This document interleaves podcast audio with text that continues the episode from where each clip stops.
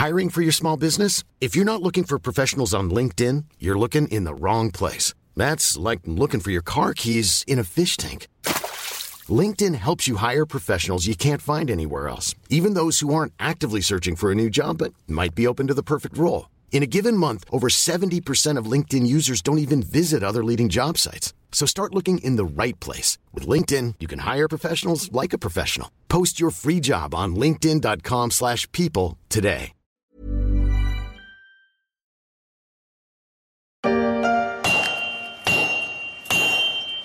Dans les mensonges ou les arnaques, plus c'est gros, plus ça passe, a ton coutume de dire, et ce n'est pas faux.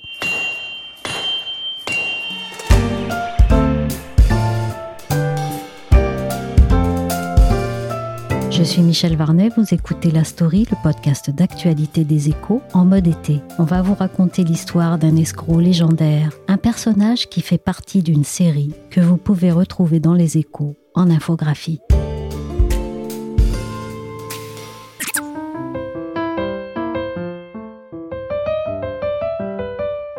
L'histoire n'a pas retenu son nom, mais dans le genre, Victor Lustig, il a fait fort, très fort.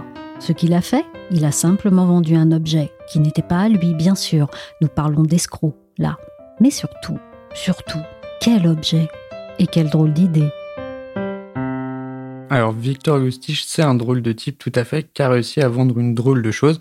Une chose qu'on connaît tous très bien, c'est la Tour Eiffel. Jules Grandin est le chef du service infographie des échos. Et il se trouve que, normalement, la Tour Eiffel, c'est pas quelque chose qu'on peut vendre, surtout quand on s'appelle Victor Lustig et qu'on n'a rien à voir de près ou de loin avec cette tour. La tour Eiffel, c'est un bien non fongible. Ça veut dire que c'est un bien qu'on ne peut pas euh, répéter et euh, fabriquer en série et revendre. Et ce type de bien, normalement, pour les vendre, il faut y être habilité. C'est un petit peu comme une œuvre d'art. N'importe qui peut pas arriver et vendre une œuvre d'art. La Tour Eiffel, c'est pareil. La petite version porte-clés de la Tour Eiffel, c'est pas un bien non fongible. Ça, on peut en vendre autant qu'on veut parce qu'on peut en refabriquer plein. La Tour Eiffel, on peut pas la refabriquer. Donc, par essence, normalement, on ne peut pas la vendre. Joli coup pour un parfait inconnu de l'histoire, mais qui est Victor Lustig Un mythomane, un voyou? Et quel est le parcours qui l'a mené jusqu'à la Tour Eiffel? Victor Lustig, c'est pas du tout un voyou. C'est plutôt un fils de bonne famille qui naît à la fin du 19e en Autriche-Hongrie. Du coup, euh, il est dans une famille relativement aisée et à la base, pas grand-chose le prédestine à devenir un arnaqueur international, à part sa propre ambition. Il va s'y atteler relativement tôt dans sa vie, disons dans les 20 premières années de sa vie. on ne connaît pas très bien son enfance, bien sûr. Ce qu'on sait, c'est qu'il arnaque beaucoup de gens aux cartes. Il est très doué aux cartes dans sa ville natale, en Autriche-Hongrie, jusqu'à ce qu'il ait à peu près 20 ans, date à laquelle il est condamné à de la prison pour une durée indéterminée. Et ensuite, il fait le choix de quitter l'Autriche-Hongrie. C'est la République tchèque actuelle. C'est quelqu'un qui est très au fait des bonnes manières et de l'étiquette et de comment on se comporte en bonne société. Donc ensuite, dans sa carrière d'escroc, ça va être une carrière d'escroc essentiellement dédiée à arnaquer la bonne société et les personnes euh, aisées avec lesquelles il est très à l'aise en fait. Donc ce que va faire Victor Lustig dans un premier temps, c'est se spécialiser dans des arnaques transatlantiques. Donc je ne sais pas si c'est le seul à faire ça, mais en tout cas, euh, c'est le seul à ma connaissance. C'est-à-dire qu'il passe sa vie, environ 4 ans, sur des paquebots transatlantiques et il passe beaucoup de temps dans les salles de jeu de ces paquebots, puisque ça prend quand même quelques temps de traverser. C'est uniquement de la bonne société fortunée et en gros, il arnaque et il plume aux cartes durant les allées puis les retours, un petit peu tous les passagers. Donc il va faire ça pendant plusieurs années, il a son petit business, ça fonctionne très bien, mais arrive la Première Guerre mondiale. Du coup, interruption des traversées transatlantiques en paquebot et du coup, il va falloir qu'il trouve quelque chose d'autre. Une tour. 300 mètres. Entièrement en métal. Un défi à la gravité. Aux éléments. Cette tour, messieurs, Paris. Son rayonnement. Sa place dans le monde le symbole de Paris et l'image de carte postale de la France.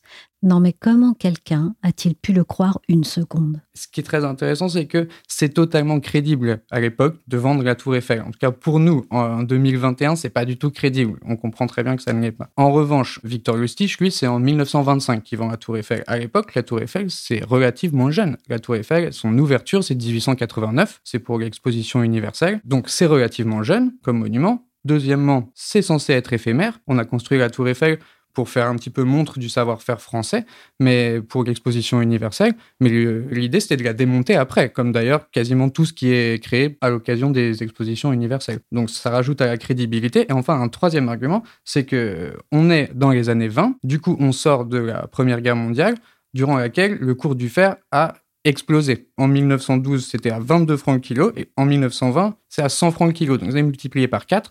En fait, ce qui se passe, c'est que on se retrouve avec cette tour Eiffel qui est d'ailleurs à ce moment-là très peu entretenu, puisque, encore une fois, on sort de quatre ans de Première Guerre mondiale durant laquelle on avait autre chose à faire que d'aller repeindre la Tour Eiffel. Donc, en fait, elle est en très mauvais état. Plus, à l'époque, euh, elle a un petit peu un côté euh, Tour Montparnasse. Les Parisiens, ils sont pas spécialement euh, amoureux de la Tour Eiffel. Ils trouvent pas du tout que c'est le symbole de leur ville. Ils trouvent que c'est un truc super moderne qu'on a construit comme ça et qui ne fait pas vraiment sens. Pour toutes ces raisons, au final, c'est très crédible. Je vois pas l'intérêt de construire un machin qui sert à rien et qui va falloir démonter juste après. Vous avez réponse à tout La vie m'a appris à me méfier des surprises.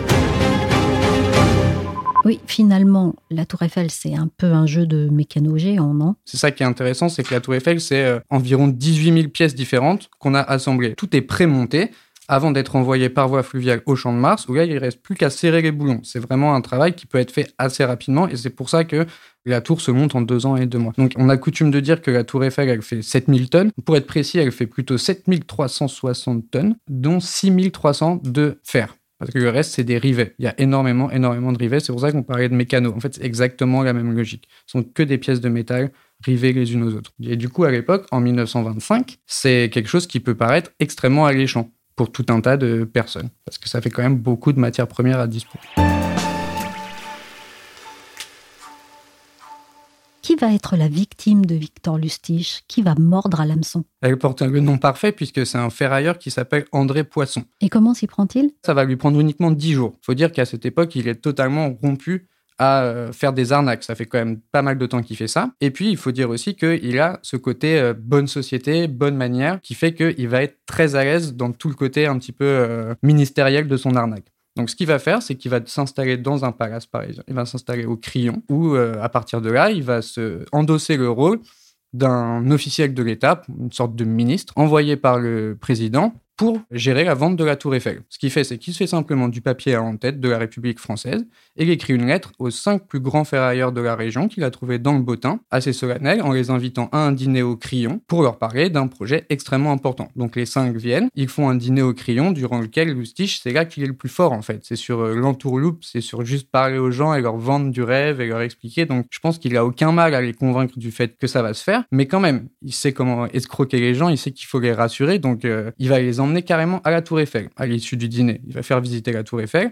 Il se fait ouvrir euh, la Tour Eiffel par une entrée dérobée, euh, mais sur présentation d'une carte qu'il a falsifiée lui-même et qu'il a créée probablement la veille. Donc il parvient à leur faire visiter la Tour Eiffel. Il monte au premier étage, il regarde. Euh, donc ça les impressionne tous pas mal, on imagine. Et puis ensuite, tout le monde rentre au crayon, où là, il leur laisse un délai assez court de quelques jours pour faire leur offre. À partir de là, il attend. En vrai, depuis le début, lui, il sait lequel des cinq il a l'intention de ferrer. C'est totalement André Poisson. Les autres sont presque des leurs. Sa cible à lui, c'est plus André Poisson. Et il se trompe pas puisque c'est André Poisson qui va faire une offre au bout de quelques jours. Il a fait une enquête de personnalité alors Il a fait un petit peu une enquête de personnalité puisque en fait, les quatre autres ferrailleurs, c'était des ferrailleurs installés qui n'avait pas vraiment de problème de réputation, on va dire. André Poisson, il est un petit peu nouveau, il vient d'arriver, et du coup, il faut un petit peu qu'il justifie sa place. Il est un peu à la recherche de son gros coup qui va justifier euh, son rôle de chef d'entreprise. Donc ça, euh, Lustige le sait. Et du coup, c'est pour ça qu'il est en ligne de mire. Et ça fonctionne d'ailleurs très bien. Ça fonctionne très bien, mais c'est-à-dire, c'est allé jusqu'où? Alors, ben, c'est allé tout simplement jusqu'à la vente de la Tour Eiffel. Donc, comment ça se passe à partir de là euh,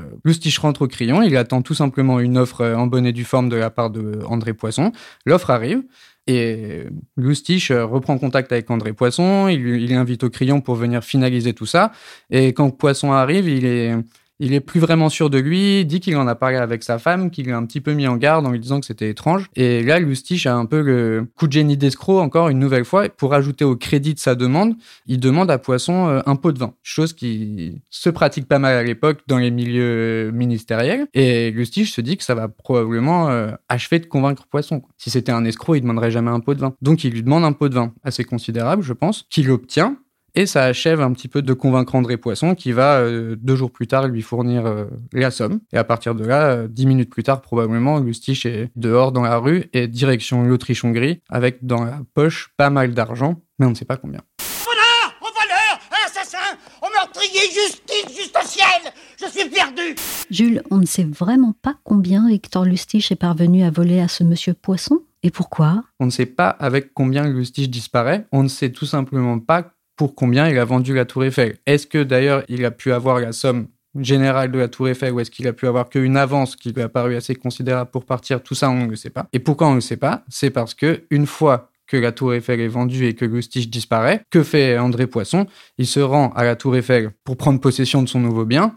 Et au bout d'une dizaine de minutes, les employés lui font comprendre qu'il a été victime d'une arnaque. Et à partir de là, euh, il est confit de honte, en fait, le pauvre André Poisson, et il ne porte pas plainte. Et en fait, il n'en parle pas. À la boulette. Ça dépasse tout ce que j'ai pu imaginer. Et Lustig, il est où pendant ce temps-là? Lustig, lui, il, il s'est réfugié à Vienne, persuadé qu'au bout de deux jours, il allait faire la une des journaux, euh, en ah là là, le coup du siècle, quelqu'un a vendu la Tour Eiffel. Et en fait, rien du tout. Comme la nouvelle sort pas, au bout d'un mois, c'est relativement court quand même, il se dit tout simplement qu'il va revendre la Tour Eiffel. Et il retourne à Paris et il recommence la même chose. Simplement, là, il tombe sur quelqu'un d'un tout petit peu plus coriace qui flaire l'arnaque et qui prévient la police. Et du coup, Lustig doit s'enfuir vers les États-Unis. Et là, il met fin à sa carrière d'arnaqueur, il se ronge des voitures, comme on dit, ou bien pas? Il arrive d'abord en Floride, où principalement il va faire une activité de faux monnayeur. Ensuite, aux États-Unis, jusqu'à la fin de sa carrière d'escroc et de sa vie, hein, qui coïncide, c'est le même jour. Donc, euh, il va faire pas mal de fausses monnaies en, Floride. C'est dans les années 20-30, donc euh, il n'y a pas Internet, il y a un peu de téléphone, mais beaucoup moins. Donc, en fait, c'est beaucoup moins compliqué qu'aujourd'hui, je pense. Et du coup, il s'installe à un endroit pendant un ou deux mois, il fait des petites arnaques, puis il bouge de quelques kilomètres, il refait les mêmes, et il bouge, et il refait les mêmes, il refait les mêmes. Donc c'est principalement de la fausse monnaie. Il est fort aussi euh, aux cartes, on le sait depuis le début, donc il doit y avoir pas mal de cartes. C'est aussi attesté qu'il y a pas mal de courses hippiques qui ne truquent pas. Euh, lui, il se contente d'être dans le public et de faire croire aux gens qu'il a des bons tuyaux et du coup que euh, tiens, passe-moi l'argent, je vais aller parier pour toi. Et en fait, il s'en va avant la fin de la course. C'est pas vraiment un truqueur, c'est un bonimenteur. C'est quelqu'un qui sait très très bien vous convaincre et à qui on a envie de faire confiance. Donc, c'est toujours dans la même logique fausse monnaie, euh, faux conseils. euh, voilà. Et il fait ça pendant quelques années sur toute la côte est des États-Unis. Puis il va quand même finir par se faire arrêter un moment et confondre. On va finir par retrouver sur lui la clé d'un coffre où il y a une cinquantaine de milliers de dollars en fausse monnaie dedans. Donc euh, à partir de là, il est un peu cuit. Donc euh, ça se passe en 1935. Il est arrêté d'abord euh, à New York et puis ensuite, je crois, sur la côte ouest, jugé et envoyé en prison à Alcatraz. Donc Alcatraz 1935, euh, c'est pas des super conditions de détention, je pense, pour Lustig. Il est condamné à 15 ans, mais il fait pas sa peine en entier. Il meurt d'une pneumonie en 1947. C'est la fin de sa carrière d'escroc il aura fait que ça toute sa vie. Grand. Oui, mais c'est un gentleman.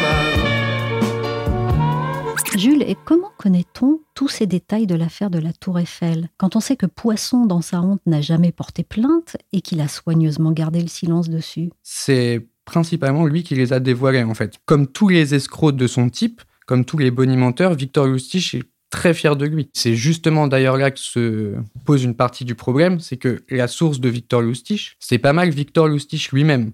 Il a écrit son autobiographie, mais c'est un, probablement un tissu de mensonges. On peut pas exactement tout savoir. On est obligé de revenir aux vraies sources et de croiser avec des articles de presse et de regarder ce qui s'est dit au procès pour être sûr de ce qu'on dit.